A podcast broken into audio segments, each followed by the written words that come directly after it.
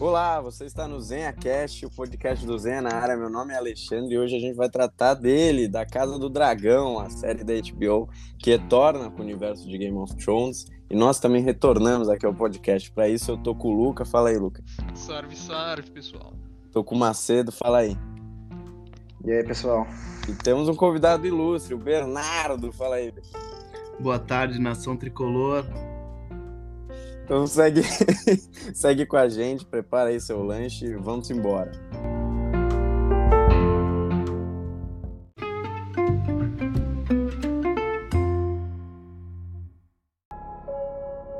The dream. Was clearer than a memory. And I heard the sound of thundering hooves, splintering shields and ringing swords. Placed my heir upon the Iron Throne. And all the dragons roared as one.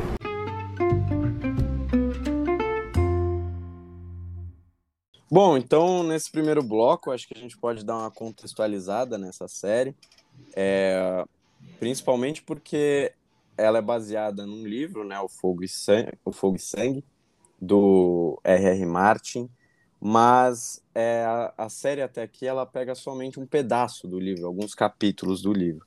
Só que, diferente de Game of Thrones, né, ela não começa nem com a abertura, ela começa já com a cena que a gente vê justamente a sucessão do Jaehaerys, né, que é aquele velho que está lá no começo da série. Só que para entender o, o e principalmente o Viserys, que é quem assume o trono, tem que voltar um pouco lá na época da conquista, porque várias coisas que são citadas na série, elas advêm uh, da conquista do Aegon e principalmente da unificação dos Sete Reinos e da coração do, do Aegon como primeiro grande rei de Westeros.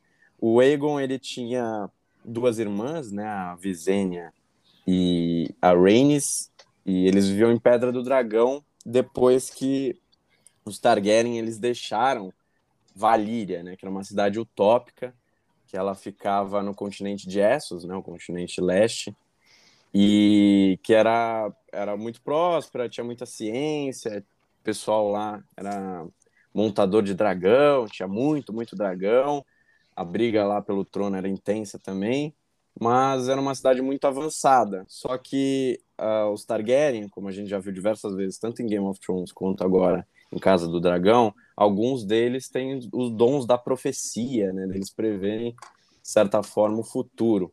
E aí, em determinado momento, quando a Casa Targaryen estava justamente em Valíria, é, a filha do chefe da casa na época, que era o Wainer, né? O Wainer era o, o chefe da Casa Targaryen, e a filha dele, a Daenerys, ela teve um sonho de que a Valíria ia simplesmente é, sucumbir. É uma história parecida com Atlantis, né? Só que Atlantis foi para o fundo do oceano e Valíria seria engolida pelo fogo de um vulcão e tal, que tinha ali próximo.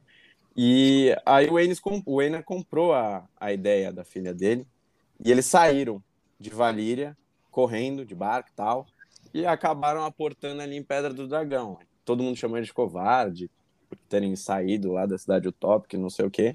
Mas 12 anos depois, a profecia da Dany se confirmou e Valíria pegou fogo, todo mundo lá, enfim, destruiu a cidade. Uh, quem conseguiu também acompanhar a casa Targaryen nessa época foram as casas Velaryon e a casa Celtiga. É, Velaryon a gente vê nessa série, o, o membro mais importante dessa casa é o Corlys, é o grande serpente marinha. E a Casa Celtic, eu não, eu não vi muita coisa dela nessa série, salvo o último episódio que eu prestei atenção, e citam que eles estão lá em Ilha da Garra, que é uma, uma ilha é, nos extremos de Westeros, que eles tinham declarado apoio a Rhaenyra. Mas depois disso, bom, sucedem várias pessoas, e aí chega a época do Aegon, da Rhaenys e da Visenya. E o, o Aegon, tipo, a família Targaryen estava muito satisfeita com Pedra do Dragão, porque era um reino que eles tinham lá, num continente, era, tinha, era perto de um vulcão, então os dragões se sentiam bem lá também, era pacífico, não tinha muita treta com os vizinhos, mas o Aegon tinha uma sede de conquista, ele, ele gostava, né, de viajar com os dragões por toda Westeros, isso fez com que ele talhasse aquela mesa, a mesa pintada, que é aquela que a gente vê nessa série, vê muito em Game of Thrones com o Stannis e, propriamente com a Daenerys, acho que na, nas últimas temporadas. E ali ele decide que ele vai conquistar todos os reinos. E ele ganha, enfim, diversas batalhas. Os, os grandes chefes das outras casas, Lannister, Baratheon, Stark e tal, inevitavelmente se rendem para ele. E ele pede que uh, justamente os vencidos em batalha entreguem as espadas para ele. E aí ninguém sabia por que ele pedia todas as espadas, mas depois quando ele vai para Porto Real, que ele é coroado de fato ali, ele decide desenvolver um pouco aquela cidade que não era nada, cria-se ali um, um, conglomerado e ele decide despejar todas as espadas, chama o Balerion, que era o dragão dele, o maior dragão que o Westeros já viu e o mais forte, imponente e tal. E o Balerion queima todas aquelas espadas e forma-se o Trono de Ferro, que é justamente simbólico por conta disso. E nos livros, o Trono de Ferro é muito mais exuberante, né? Ele é muito mais é, tenso do que é justamente nas séries. Inclusive tem uma mudança interessante que em Casa do Dragão o trono é muito mais assustador e muito mais complexo do que em Game of Thrones. Em Game of Thrones é só uma cadeira lá estilizada e tal, mas muito nessa série eles decidiram dar uma repaginada, ser um pouco mais fiel ao que é a representação do trono também nos livros. Bom, e aí depois várias, várias sucessões acontecem depois do Aegon, até que chega o reinado do Jaehaerys. E o Jaehaerys ele foi um rei conhecido basicamente por ser o melhor rei que o Westeros já teve, né, depois da unificação. Ele tinha a alcunha de O Conciliador, ele enfrentou algumas batalhas e tal, mas o governo dele foi pautado por desenvolvimento de Westeros. Ele teve uma produção interessante, ele conseguiu criar estradas, né? ele pavimentou, ele trouxe uh, segurança às rotas de comércio, ou seja, o Westeros como esponjante nesse sentido.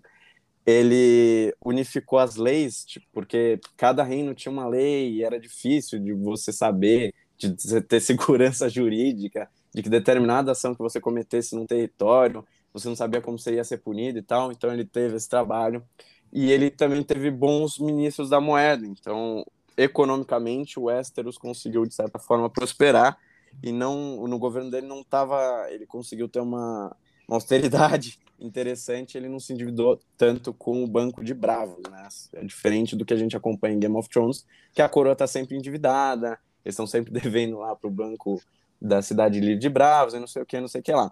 Então, é, tem um problema nessa questão que a gente acompanha no início dessa série, que é o, o a questão da sucessão do J. Harris, porque os filhos dele, homens, todos já tinham morrido. E aí sobrou uh, um debate para saber quem ia sucedê-lo. Seria a Rhaenys, no caso, né, que, a, que aparece justamente montando a Mailis e tal nessa, nessa série, ou seria o Viserys. A Rhaenys era mais velha que o Viserys e era filha do primeiro filho do Jaehaerys. O Viserys era filho do segundo filho, mas era homem. Então ele, ele reuniu um conselho, basicamente todas as pessoas, todos os grandes uh, patronos de Westeros, né? Enfim, todos os líderes e tal. E esse, esse conselho deliberou, segundo os livros, acho que por um bom tempo, acho que mais de um ano, assim, entre idas e vindas e aí 14 petições lá chegaram na mão dele e ele decidiu, ele disse que ele ia decidir o que o conselho decidisse. E aí o conselho decidiu que ia ser justamente o Viserys, porque eles não iam quebrar esse padrão de ser sempre um rei e não uma rainha e tal. E, e aí a Rhaenys ficou pistola, o, Viserys também não estava tão afim de assumir o trono, mas aceitou. E aí quando o Jaehaerys morre, tem o começo dessa série, que é com o Viserys assumindo. Então, também por causa disso, por, por ele ter herdado um trono, né, e um vindo de um governo que foi muito bem sucedido, ele de certa forma tinha muita cautela e tal. A gente vê nessa série que ele não gosta muito de briga, ele não é muito fã de combate e tudo mais. E por isso que o governo dele é muitas vezes contestado. E é o que a gente vai ver também, que vai ocasionar o grande problema dessa série, que é a sucessão do, do Viserys, porque ele declara a Rhaenyra né, como herdeira dele no começo da série, quebrando justamente esse precedente que o, o Jaehaerys tinha criado, junto com o conselho dele. E aí depois tem toda a trama dessa primeira temporada. Bom, feita essa introdução longa, eu queria saber de vocês o que vocês acharam aí desse problema, que é a questão da sucessão, e dessa primeira temporada em geral. Quais são os seus comentários iniciais a respeito da série? Vocês gostaram, vocês não gostaram? Eu vou começar com o Luca. Fala aí, Luca. É, então, isso. A série é mais, mais que tudo um retorno à forma, né? Do Sim. Game of Thrones se tornando a. A qualidade prévia que tinha nas primeiras temporadas, principalmente da primeira quinta, quarta, primeira quinta. É, muito a ver disso tem a ver que já havia um material escrito, pronto, preparado. Uhum. Então tá no território deles que eles estão acostumados. Então. Já sabem fazer o mamão com açúcar lá deles. Tá pisando fofo. Exatamente. Então eles pegaram e fizeram. E fizeram muito bem, porque na minha grande opinião, o enredo dessa série não é muito atrativo, assim. A série Uhum. tem 10 episódios e eu diria que uns oito deles, pelo menos, são uma novela mexicana, assim. Ah, quem, quem vai casar com quem, quem transou com quem, quem, quem vai suceder, quem é o filho de quem, blá blá blá blá. E tem um, uns dois episódios assim que coisas mais ativas assim acontecem. E, e foi basicamente um, um drama de personagem muito bem feito no final. Em que você vê todos os personagens muito bem desenvolvidos, com suas motivações, características muito bem desenvolvidas também. E isso meio que consegue te segurar esses, sei lá, oito episódios para se aproveitar os dois que acontecem coisas. Sim. Eu é um bom resumo do que eu acho da série. Fala aí, Macedo. Eu acho também que é uma série é, super legal, assim, muito bem feita. Ela é visivelmente mais rápida do que, do que foi o Game of Thrones, né? Até porque o, o período que eles querem cobrir, assim, é muito maior. Então tem vários pulos ali temporais dentro da série. Mas eu acho que dentro de um episódio não tem nada, assim, que, que parece muito apressado, assim, sabe? Que nem a Uhum. gente tinha na sexta, sétima temporada ali do, do Game of Thrones.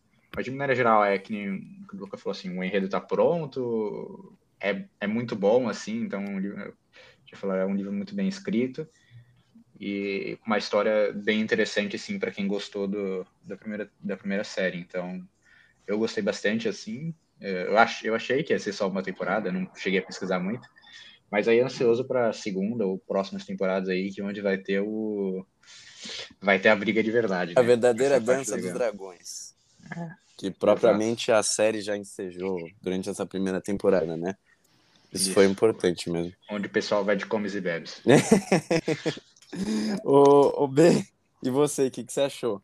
Então, eu queria é, primeiro divergir um pouco do Luca. Eu não chamaria um- muito de, de novela mexicana, mas eu, eu diria que, que tem muita politicagem, né? Tá. Lembra muito de The Crown, muito, ai, vamos casar o seu filho com a minha filha, vamos fazer isso, vamos fazer aquilo, e nossos filhos vão ser maravilhosos. E, e, e realmente é uma série que, como o Luca falou, tem momentos que é muito parada, é, mas é impressionante como é bem feita. Eu acho que, que tem uma coisa no Game of Thrones que acho que até se perdeu nas últimas temporadas e que eles conseguiram recuperar um pouco, é que é, né, não tem muito esse negócio de ah, tem a galera do mal que você vai torcer contra e tem os personagens do bem. Né? Eu Exato. sinto um pouco isso entre o, entre o, o Stark, né, no fim da, da série, com, com a. Com a. Como é o nome dela? Desculpa. Ah, não não, Bey. Se você, se Você torce pro, pro, pra, pra Alicent lá, você é do mal, cara. Sinto muito. Não, não, não, não tô, não tô nesse ponto. Eu, eu esqueci o nome da, da rainha. agora. Cersei? Cersei, é, puxava muito pro lado do, do Stark, né? E aí Sim. agora a gente, a gente tem, por exemplo, o Daemon, que no começo você pensa que o cara é um lunático, aí depois você começa a gostar um pouco dele, aí depois ele volta a ser um lunático. É, você tem o Ele é pessoal- meio Jamie, né? Ele tem uns traços do Jamie, É, assim. só que ele é muito mais malvado, né? Sim, Muito. ele é mais cruel. É, o Jaime no fim é um cara do bem, assim, e no fim eu imagino que o Damon seja um cara do mal. Mas eu achei também os personagens muito bem desenvolvidos. Só- na verdade, para finalizar aquele ponto, é, é, eu realmente achei que esse negócio de dos personagens serem mais humanizados, não ter esse negócio é, de ah, tem a galera do bem, a galera do mal. Eu acho isso muito interessante. Para mim, Game of Thrones é uma das poucas séries e, e, House of Dragon são uma das poucas séries que eu vi na minha vida que trazem isso, né? Um, um, um sentimento um pouco mais de realidade, de tipo, cada um tem a sua opinião, todo mundo é escroto, não tem ninguém bonzinho aqui. Tudo é e, é muito cinza, né? Tudo é muito cinza.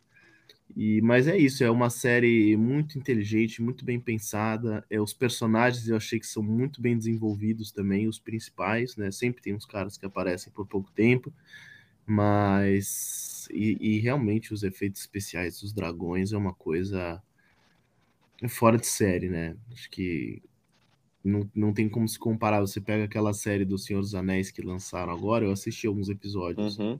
me fugiu o nome aqui. Anéis do Poder. Anéis do Poder, mas os caras, de acordo com eles, foi a série mais cara da história por episódio, em efeitos especiais, etc. Uhum.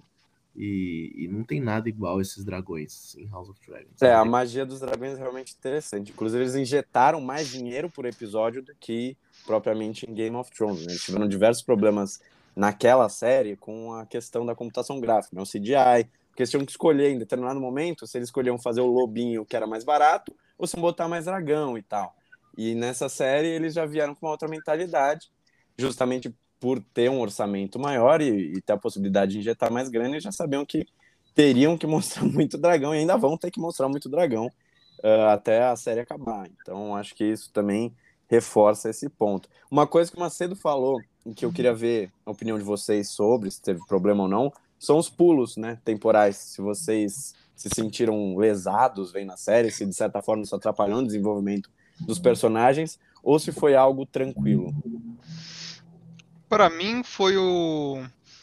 Eu enxerguei claramente como uma coisa necessária, que a série precisava disso para existir, mas para mim dificultou um pouquinho o meu aproveitamento para fazer uma conexão boa com os personagens, assim. Uhum. Eu acho até menos quando ocorriam grandes time skips, mas quando ocorriam time skips menores. Por exemplo, acho que do primeiro pro segundo episódio, por exemplo, a Rainira começa acho 14, aí ela vai para 17. Uhum. Só que, tipo assim, é um time skip muito pequeno. Eles não trocaram de ator, mas, mano, uma mina de 14 e uma mina de 17 são completamente diferentes. Sim. Acho, isso ia ser meio bizarro, assim. É, às vezes não tava assistindo. E, mas, tipo, e alguns outros personagens dificultou um pouco a fazer uma conexão boa com eles. Mas eu vejo que não, não tinha outro jeito. Fizeram, fizeram muito bom porque, porque eles tinham. E você, Macedo, viu o problema? Então, quando eu, quando eu falei desse problema do, do, do, do, do lapso temporal, é, Sim. é tipo em comparação com, com Game of Thrones, assim. Que tipo, é. ele tinha um ritmo já estabelecido, que é, sei lá, quatro temporadas do, do pessoal atravessando o continente ali com a área, uhum. para o, o Jon Snow correndo metade do continente em um episódio, ou, tipo, sabe? Sim. É esse tipo de, de lapso, assim, que não fazia sentido. Que, assim, no, no House of Dragon tem esse lapso, uhum. ele claramente é necessário, porque eu acho que não acontece porra nenhuma, assim, sabe? Seria chato pra cacete, sério. É. Eu acho que pula é. pras partes que tem algum tipo de, de informação relevante pra construção da história. Uhum. Se for ficar vendo o pessoal fazer tomar chá e, porra, fazer nada é sacanagem também, né? Eu acho que dava para mostrar mais coisa, então, tipo, mais guerra, assim, tipo, o Sea Snake lá, o serpente do, do mar, ele voltou a ter guerra ali com, com o pessoal na Stepstone, podia mostrar um pouco mais daquilo. Sim. Mas eu acho que é a priorização da história, assim, tipo, então, não querer dar muito fugir muito do enredo principal. É, eles até mencionam isso durante a série, mas não retornam, né? A, a briga de fato. Eles, nessa série, tem a briga com o engorda carangue, caranguejo, que é a, que o Damon, inclusive, ajuda e tal, eles conquistam lá. No livro é coisa breve, mas uh, a questão justamente daquela aquele pedaço né, do, dos stepstones, dos degraus, ele sempre foi muito problemático, né? Sempre teve conflito lá e nunca ficou pacificado por muito tempo. Então, realmente, eles poderiam voltar fazer mais guerra contra pirata. Eles podiam ter aproveitado fazer é, e ter feito, inclusive, guerra no mar, né? O, o Snake, é, ele é, inclusive, o Serpente Marinha, né? Famoso por ser basicamente um, um, um capitão lendário, absurdamente lendário. E ele tem a maior frota de Westeros. Inclusive, ele depois, né, com, com as peregrinações dele, com as viagens que ele fez, ele ficou muito rico.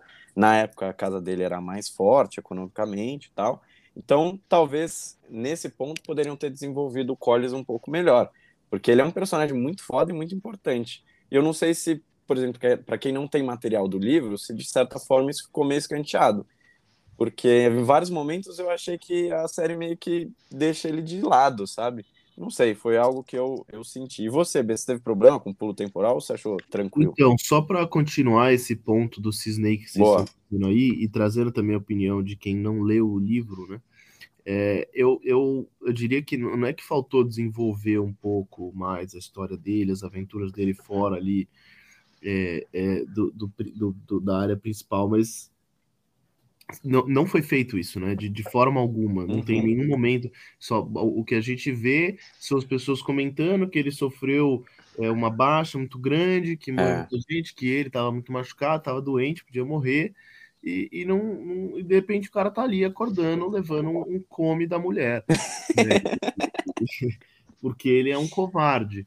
Mas, poxa, podia desenvolver muito mais. Eu, eu, é o que o Macedo falou, né?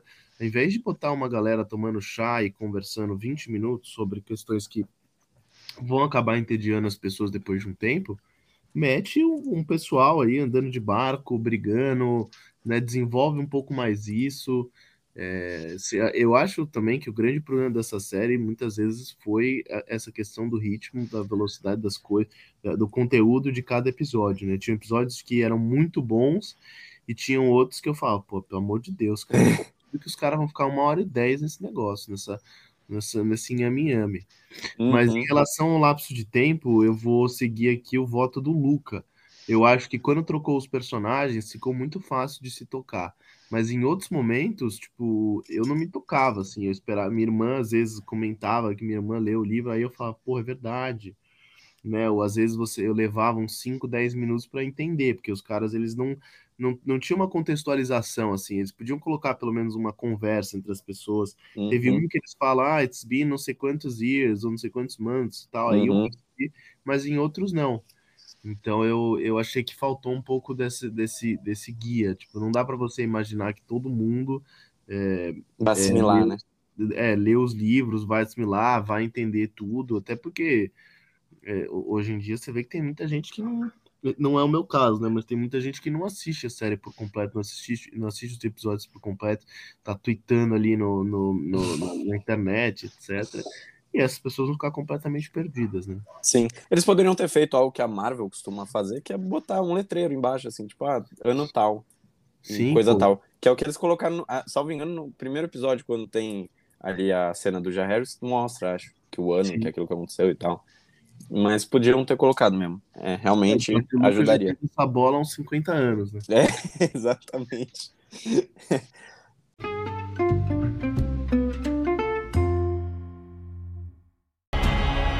I consider the matter urgent. That of your succession. Well, who else would have a claim? The firstborn child. Rhaenyra. No queen has ever sat the Iron Throne. The king has an heir, Daemon Targaryen. I will not be made to choose between my brother and my daughter.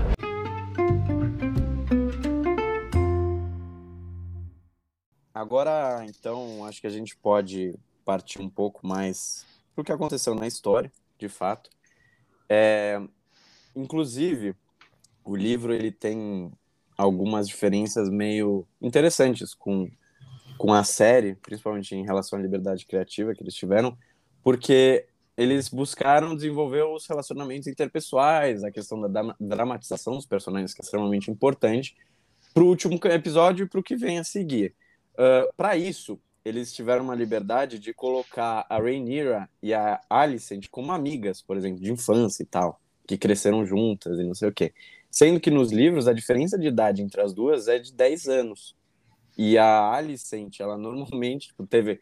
Eles até mencionam, é muito breve, mas eles até mencionam que elas tinham uma amizade quando a Alicent virou é, esposa do, do Viserys e tal e que isso foi arruinando não sei o que, ficou, enfim, problemática a situação, mas nunca foi um relacionamento tão próximo quanto é justamente uh, na série, né, no, na obra da HBO. Então acho que isso foi positivo. Outra coisa que nos livros não fica tão claro é quem mandou incendiar Harry Hall para matar o Lionel e o Harry Strong. Harry Strong. Uh, que depois a gente descobre aqui, descobre aqui que foi o Larry, né, na série da HBO e tal. Isso não fica claro no livro. Outra coisa que não fica claro no livro é a questão da morte, suposta morte do Lenor. Num, como é uma narrativa de um mestre, né, o, a, a, questão do livro, então não fica claro quem mandou, se alguém, se ele realmente morreu primeiro e quem mandou matar, fica subentendido que foi o Damon, mas você não sabe disso. E aí aqui na série a gente vê toda a questão uh, deles forjarem a morte dele, para inclusive libertarem ele, para ele poder viver a vida dele do jeito que ele queria, sem nenhum estigma, sem nenhum peso de, enfim, suceder ninguém. E ao passo que libera a Rhaenyra para casar com o Daemon também, né? E eles forjarem, e eles firmarem aquela aliança. Então essa questão de liberdade da série acho interessante. Inclusive acredito que para as próximas temporadas isso de certa forma deva continuar. Então não necessariamente uh, cada fato específico do livro acho que vai ser tratado de forma realmente 100% fidedigna, sabe? É, um Ctrl-C, Ctrl-V. Isso é legal, desde que eles, no, no, no, espectro um pouco maior, né, no macro, eles não alterem muitas coisas, que eu acho que eles também não vão alterar, vão seguir a fórmula que deu certo. É, acho que é bem produtivo para a série. Uh, então, agora, voltando à trama da primeira temporada, Uh, o que vocês mais gostaram? Foi de fato os dragões ou teve alguma outra coisa que vocês curtiram mais, por exemplo? Vocês se sentiram mais engajados? Cara, eu eu, eu fiquei impressionado quando no, em Game of Thrones, quando você, principalmente quando você ouvia as histórias do passado na história de Game of Thrones sobre os Targaryen, é que assim, o que eu tinha na minha cabeça é todo mundo ali é meio maluco, né? As, uhum. as Lannister mas se tem uma galera que é louca, louca mesmo, são os Targaryen. A galera pirada. Uhum. E, e, né, o incesto. É, Exato. É, casar com, com familiar, tacar fogo em cidades, pegar os dragão e incinerar todo mundo. Então eu, eu sinto que assim, pô, foi muito pouco que a gente teve da, da, da Diane enlouquecendo em Game of Thrones, né? E o, e o, Tony Stark, que no fim é um Targaryen também, ele não é né, lunático, louco. Uhum. Então, uhum. Eu, eu senti, quando acabou Game of Thrones, eu falava, pô, eles podiam ter explorado um pouco mais isso. Uhum. Eu acho que é, é, essa questão deles explorarem os Targaryens e já botarem pessoal para casar entre si, o Daemon, né, etc. Eu, eu tô achando muito legal. Então, além dos dragões, eu acho que isso puxa muito porque as pessoas em Game of Thrones queriam, tinham interesse, pelo menos eu e outras pessoas que eu converso, tinham interesse em ver um pouco mais dos Targaryen que praticamente não existiam em Game of Thrones. Né? Sim, tanto porque eles tinham literalmente sumido, né? Porque o, o, Rei Aenys foi o último ali, aí foi Mad King, né? O Rei Maluco, aí passaram ele, inclusive a, a, o Viserys daquela geração, né? E a Daenerys, eles são exilados em Essos justamente para eles não morrerem porque a Elia Martel, que é a irmã do Ober, ela morre, né? A montanha vai lá, arrebenta, tipo, a casa, a fortaleza que ela tá, e, enfim, comete, estupra ela, mata as crianças, depois mata ela, enfim. Terrível, amando, em tese, do Tywin. E uh, o, o panorama de Game of Thrones, nesse sentido, é justamente, ah, os Targaryen vão se reerguer na figura da Daenerys, né? Esse é o contexto uh, que, inclusive, é posto para a própria personagem, de marchar para Westeros e conquistar o que ela acredita que é dela por herança e tal, não sei o quê. Uh, diálogos, acho que isso é muito importante, acho que eles retomaram isso na Casa do Dragão. Os diálogos de Game of Thrones eram aquilo que, para mim, mais uh, abrilhantava a obra, né, nas primeiras temporadas. A relação que eles conseguem estabelecer com frases de efeito e tal eram muito interessantes, né? Questão de contextualização.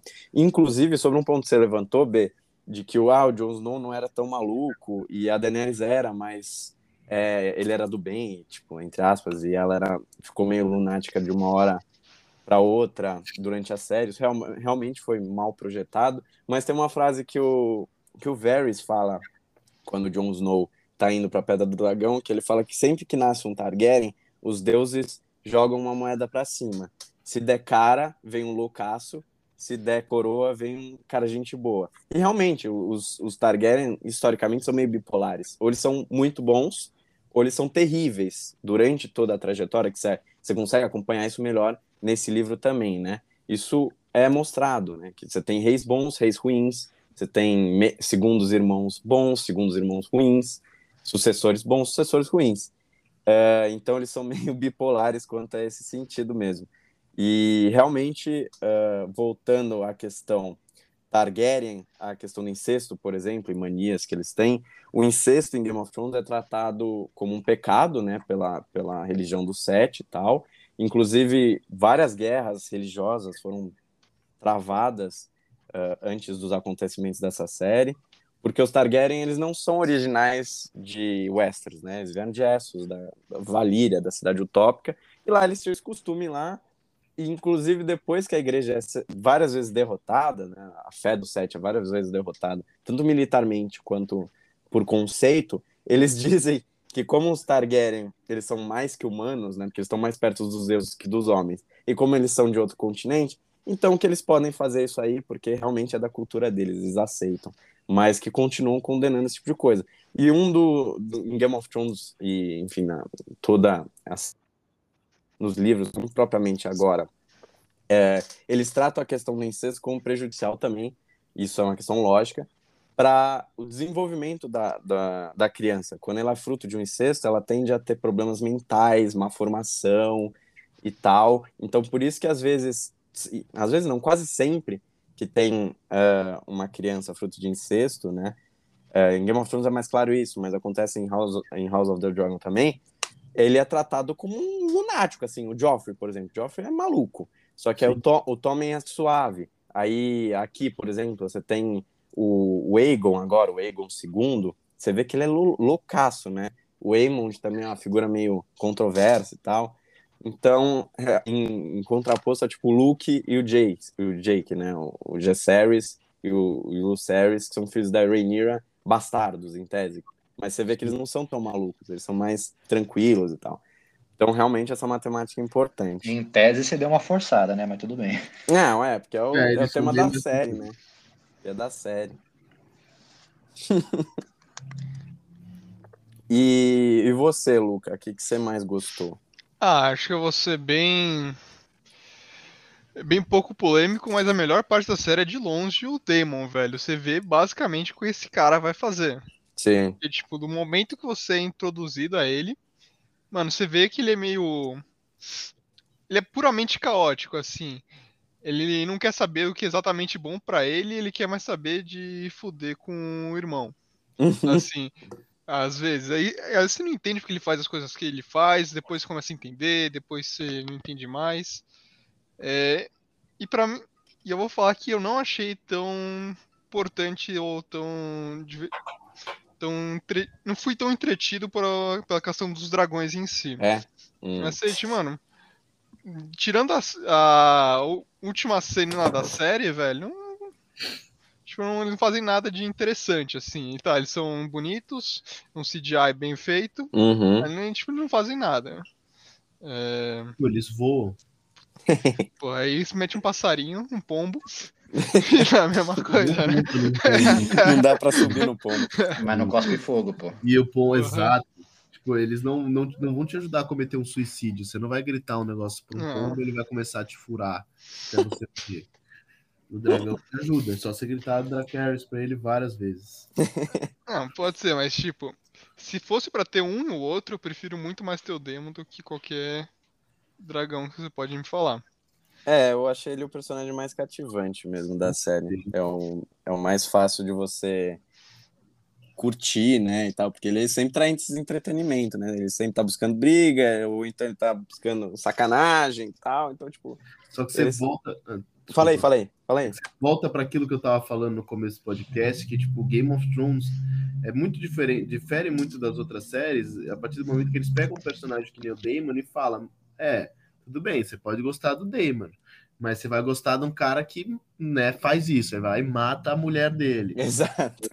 E, tipo, vai lá, ah, pô, você tá gostando do Damon e tá um fofo por não sei quantos episódios, fazendo declaração de amor a Raniro, ah, minha rainha tal, de repente, creu, pega o pescoço dela, levanta a mina.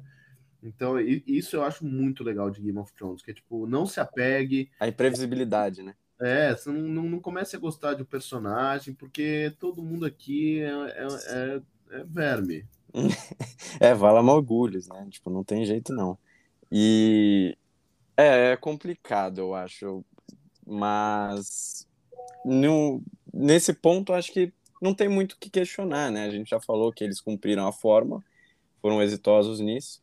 E agora a gente ruma, finalmente, né, para a parte de conflito. Inclusive, quero ver como é que eles vão estender essa parte uh, eh, para que eu vi que tem segunda temporada confirmada, mas eu vi entrevistas de que eles têm planos até uma quarta temporada, por exemplo.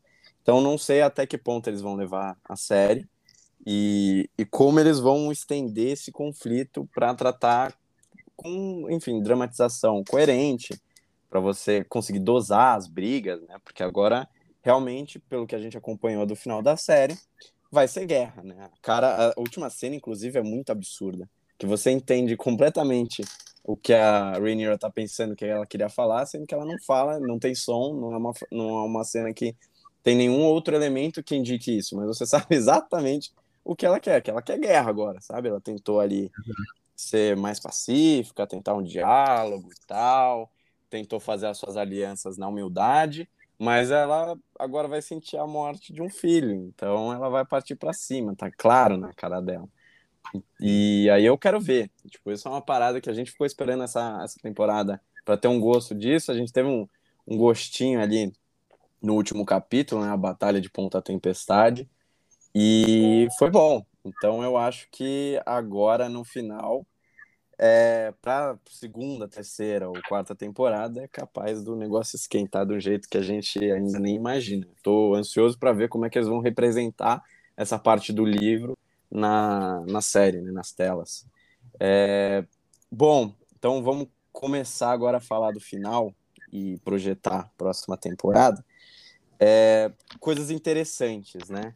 Por exemplo, o Egon ele é ele é coroado mas na série a gente entende que talvez por um erro de interpretação da Alicent do que o, o Viserys falou meio drogado lá sobre o leite de, pupi, de pupila para ela e tal, uh, ou pode ser um erro doloso, né? Ou seja, ela justamente quis aquilo, né? Um erro proposital, digamos, que ela sabia bem o que ele estava falando, que não, não seria referente a ele, ele, ao filho dela, mas como era filho dela e ela tinha já aquela missão que o Otto tinha passado para ela, então que ela ia colocar o filho dela no trono de qualquer maneira. Uh, aí o Egon, ele é um cara que a gente já comentou, extremamente polêmico, ele é meio malvado, pô, ele bota os filhos dele para lutar lá naquela rinha lá de criança, tá ligado? Os filhos bastardos dele lutam naquela rinha de criança. Ele é um bêbado, ele não tem prazer nenhum por, por governar, mas, quando ele é coroado, que ele vê o poder que ele tem, ele pega um gostinho, assim, tipo o Joffrey, sabe? Quando ele é coroado. Lembrou bastante. E detalhes sobre essa cena quanto à coroa, né? A gente vê que a coroa do que o Aegon usa não é a mesma coroa que o Viserys usava, que inclusive depois é furtada pelo Eric e levado lá para Pedra do Dragão.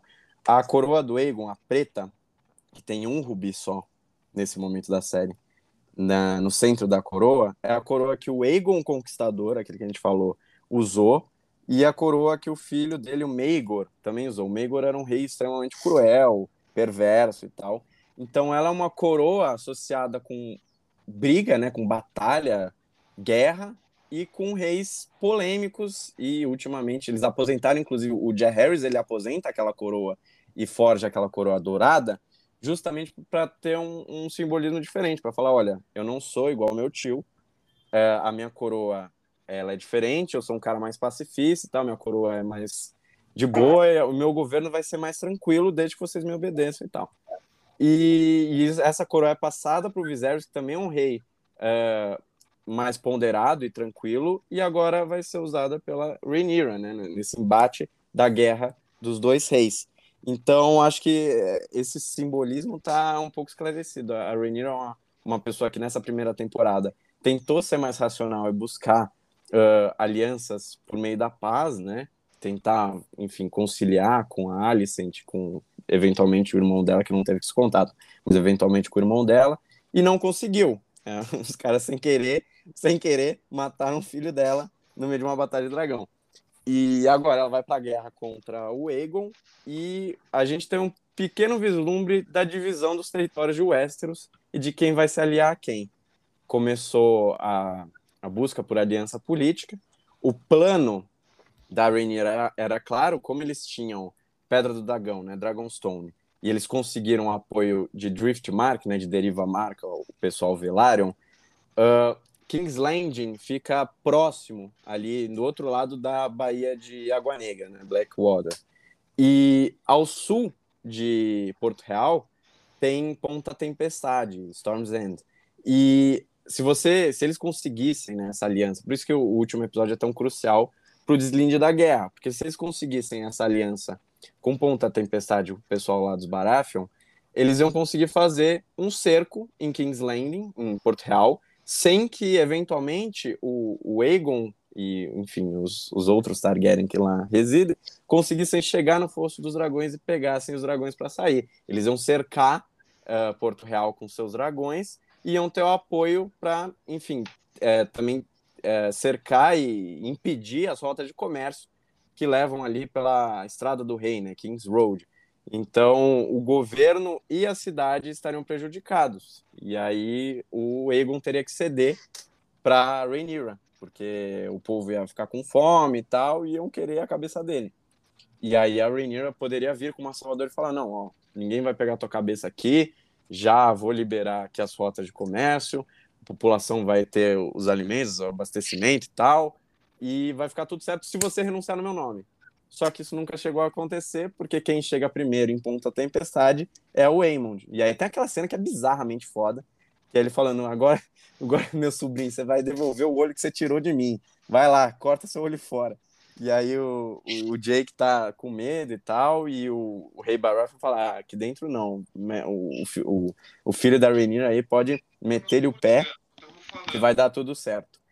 E só que aí tem realmente a briga da Veigar com a Hax e a Veigar simplesmente come os dois, né? Ela tira a cabeça. Lanchinho. Do... É, ela tira a cabeça da Hax fora e os dois caem. Não mostra os corpos, mas os dois caíram ali.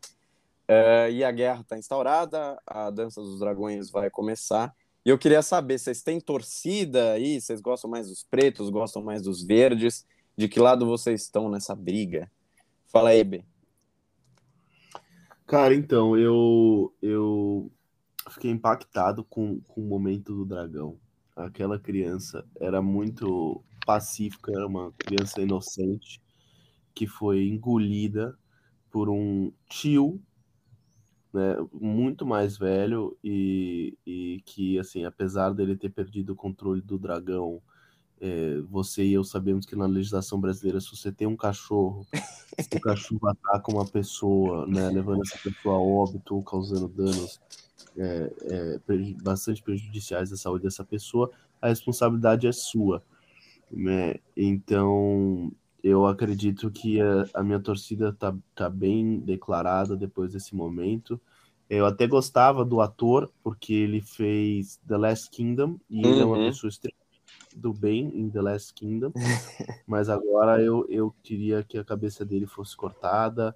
É, eu, eu acho que o, o, o, o novo rei, né, o golpista, não é um incapaz também, um bebum. Então eu. E eu gosto da crueldade do Damon, sinceramente. Eu não posso negar. Eu fui Carol com K durante o tempo que ela teve no BBB. Eu me sinto traído por esse tipo de personagem, essas pessoas malvadas. Então eu tô. Eu tô. tô minha torcida acho que tá bem clara, assim, tá bem declarada. E você, Luca? Mano, simplesmente não tem como você torcer pros. pros Hightower, velho. Porque, pra quem você vai torcer? Pra Alicent, que tá. que é meio maluca. É torcer pro Aegon, que só fez merda. Só viu fazendo merda a série toda. O único que seria decente seria o Demon. Aí que você espera que. Você ainda tá indo pra também. casa. Você tá esperando que ele mate os dois e ele assuma. Aí, tipo, é a única possibilidade de ter. De torcer pra eles. De torcer pra esse lado. Que ele tem sede de trono, né? Ele quer. É, ele já falou. Ele que estuda história, ele que estuda filosofia, ele que corta a cabeça de sobrinho. Mano. não tem. Ele é fera mesmo. Ele é fera. E Aquele você? velho chato pra caralho também, aquele Otto, puta que pariu. Otto chatão. Não dá, mano. Não dá pra torcer pra esse cara, velho. Tremendo de um cuzão. É, mas não tem como. Tem que torcer pro time ali da, dos Targaryen doidão da cabeça, que é melhor mesmo do que o do que os Hightowers, tudo chato pra cacete. É, então, no, no livro a briga é mais, tipo, quando eles estabelecem o conflito, a motivação das duas personagens que lideram é mais uma questão de poder, dá a entender pela narrativa do livro. E nessa série, isso foi inclusive um ponto positivo, eles conseguiram trazer mais complexidade do que só busca por poder e por estabelecer, enfim, seu nome no trono e tal. Eu acho que isso foi interessante. Eu achei a Rhaenyra meio bundona nesse último episódio aí, querendo evitar a guerra a todo custo. É, eu acho que ela tem dragão pra caramba. Aquele dragão dela, me fugiu o nome. Cyrex. Nossa senhora, o que é aquele animal? O que é aquele animal? Se eu fosse ela, pegava aquele dragão, pousaria ali na, na, na- em King's Landing e falaria, galera, vamos lá. Quem quer virar churrasco e quem quer ajoelhar? Fazia até uma rima, metia uma dessa e acabou. Era muito pra acabar com o Otto naquela ponte. Puta que pariu. É, Sim. também dava pra ter feito Nossa, ali. tacava fogo em todo mundo. Nossa, eu tava torcendo muito. Falar, acaba, é agora. Agora que esse velho vai se arrepender. A Rhaenys teve chance de acabar com a série também, né? Quando ela tira a, a rainha Meilis do Fosso do Dragão, dos Dragões e destrói ali aquele Pipocou. septo, Sim. ela tem a chance, né?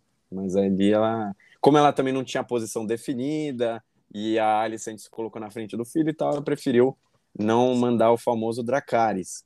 E, e aí ela pegou e vazou e foi lá em Pedra do Dragão falando, ó, Rhaenyra, o povo de lá vai vir pegar você, vai vir pegar você e seus filhos. Então você fica ligeiro aí, porque senão vai explodir a bomba do teu lado aí. E aí realmente começa a guerra civil. E aí agora vem a dança. A questão de dragão que a gente comentou, os pretos, como bem o o Damon falou, eles têm maioria hoje, né? Porque a, a Cyrex deu alguns alguma nova ninhada que a gente vê ele tirando ali, uma espécie de excremento ali, os ovinhos novos. Eles têm, pô, a, a Rhaenyra tem a Cyrex, que não é tão grande, mas é e nunca tem, não tem experiência em batalha, mas é interessante. O Daemon tem o Caraxes, que é um dragão brabo, velho, todo esmilinguido, né? Ele é, ele é todo magrinho, assim, ele é compridão, é interessante o design dele que fizeram para essa série. Agora eles têm a Rainha Meilis, que é a, a, a dragão da Rhaenys, eles têm o Vermax, que é o dragão do Jake, tinha o Arrax, mas foi pro caralho, porque, enfim, morreu. E aparentemente, aquela cena que o Daemon Ah, vamos tá... concordar que aqui era um lagarto, né, meu? É, um Já dragãozinho. vi lagarto maior na, na mata. É, um dragãozinho. Porque ele é muito novo, né? Os dragões, eles crescem com o tempo, óbvio, eles nunca param de crescer praticamente, né? Pelo, pela narrativa que, que se tem nos livros e nos contos, os dragões, eles crescem quase que infinitamente durante toda ah, a vida deles. Por isso que a Veigar é tão gigante. A Veigar é uma dragão da época da conquista, da época que, o, que a Visenya, né? Ela, ela montava essa dragão. Então, nessa série, ela já tem quase 200 anos de vida, assim. E desde o momento que ela nasceu e tal. Por isso que ela é enorme, assim, é pesada. E ela é desequilibrante, né? Por isso que eu, quando o Aemond, quando criança ali, perdeu um olho para ganhar um dragão, foi uma troca justa para a opinião dele e para a opinião dos verdes, porque ter Veiga do seu lado, quando você vai entrar na dança dos dragões, num conflito iminente, é extremamente necessário. E, enfim, a- aquela cena, por exemplo, voltando, que o Daemon, no, no último episódio, entra dentro da, da caverna do Fogo dos Dragões, lá de Pedra do Dragão, e fala com um dragão bruto que aparece lá, aquele dragão, provavelmente, até pesquisei aqui na, nos posts oficiais da HBO, é o Vermitor. O Vermitor é o dragão do Ger Harris, e desde então ele tá sem montador. E aí vamos ver o que, que vai acontecer, porque a Bela ainda não tem dragão.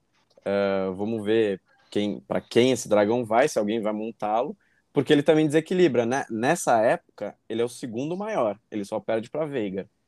Então, se eles conseguirem colocar o Vermitor do lado deles, é um fator que pode desequilibrar a guerra e trazer vitória para os pretos e sepultar basicamente os verdes, né? Veremos o que vai acontecer. É, é um dragão que que nos livros é descrito como extremamente poderoso. Ele já lutou em várias guerras e tal. Então ele tem experiência em batalha, que é outro ponto que destaca a Veiga frente aos outros dragões. Ela é uma uma dragão que já lutou basicamente em tudo quanto é guerra, por isso que ela é muito foda. Uh, e outro ponto que eu queria tocar, que a gente não falou ainda, é a questão da daga, né?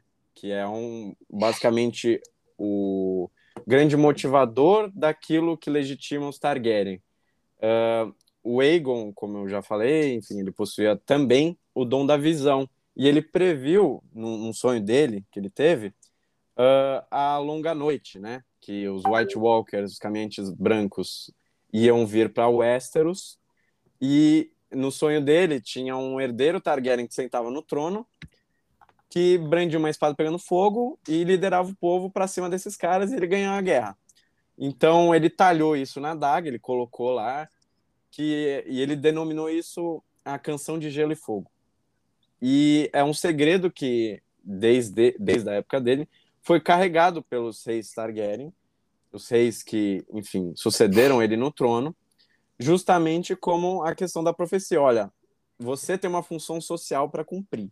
A sua função social ela pode bater na tua porta ou não, pode ser a sua hora ou não, ninguém sabe, porque ninguém tem notícia desses vagantes brancos, mas uma hora eles vão colar para cá.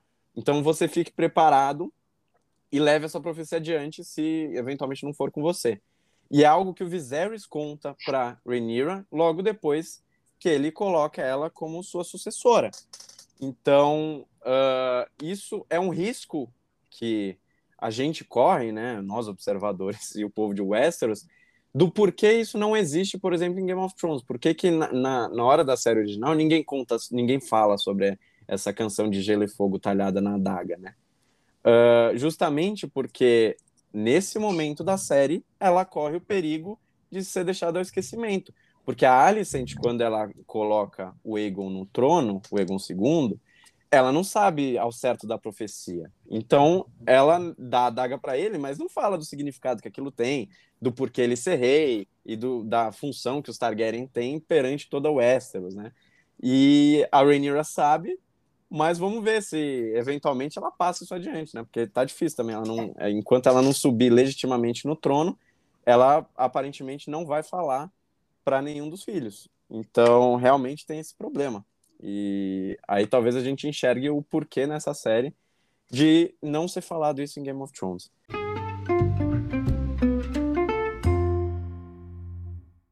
Rhaenyra's succession will be challenged. Knives will come out. You are the king. Your duty is to take a new wife. I have decided to name a new heir. I'm your heir. War is afoot. Do you think the realm will ever accept me as their queen? A woman would not inherit the Iron Throne, because that is the order of things.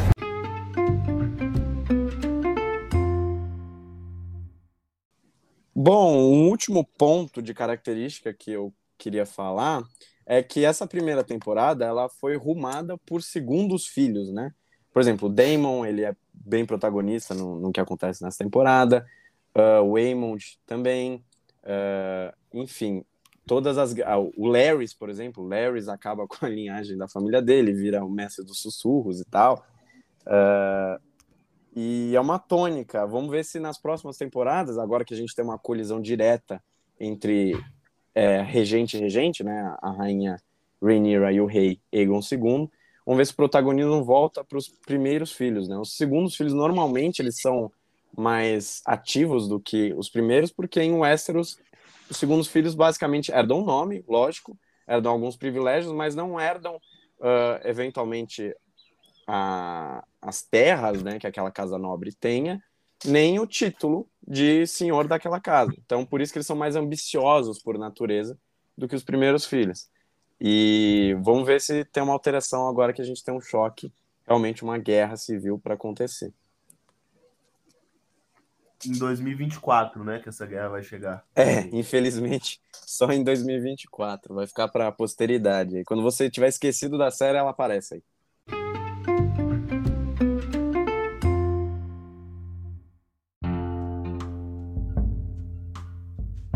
Bom, então é isso. Ficamos por aqui com a nossa volta aí aos podcasts. Pretendemos ter mais regularidade e produzir um pouco mais de episódio, que a agenda está complicada, mas vamos tentar também reanimar os episódios sobre futebol e sobre conteúdo de esporte e também os de games em geral. Uh, eu me despeço do Luca. Falou, Luca. Falou, galera. Do Macedo, falou, Macedo. Um abraço. E do B, B, retorne aí no nosso podcast, presença 100% confirmada aí. Vou te convidar aí para os demais que a gente for fazer. Estarei presente, trarei minha manada de fãs comigo mesmo. Podem contar com a minha presença. É isso. Falou. Até a próxima para você que nos ouviu até tchau, aqui. Tchau. O episódio está disponível em todas as plataformas de podcast.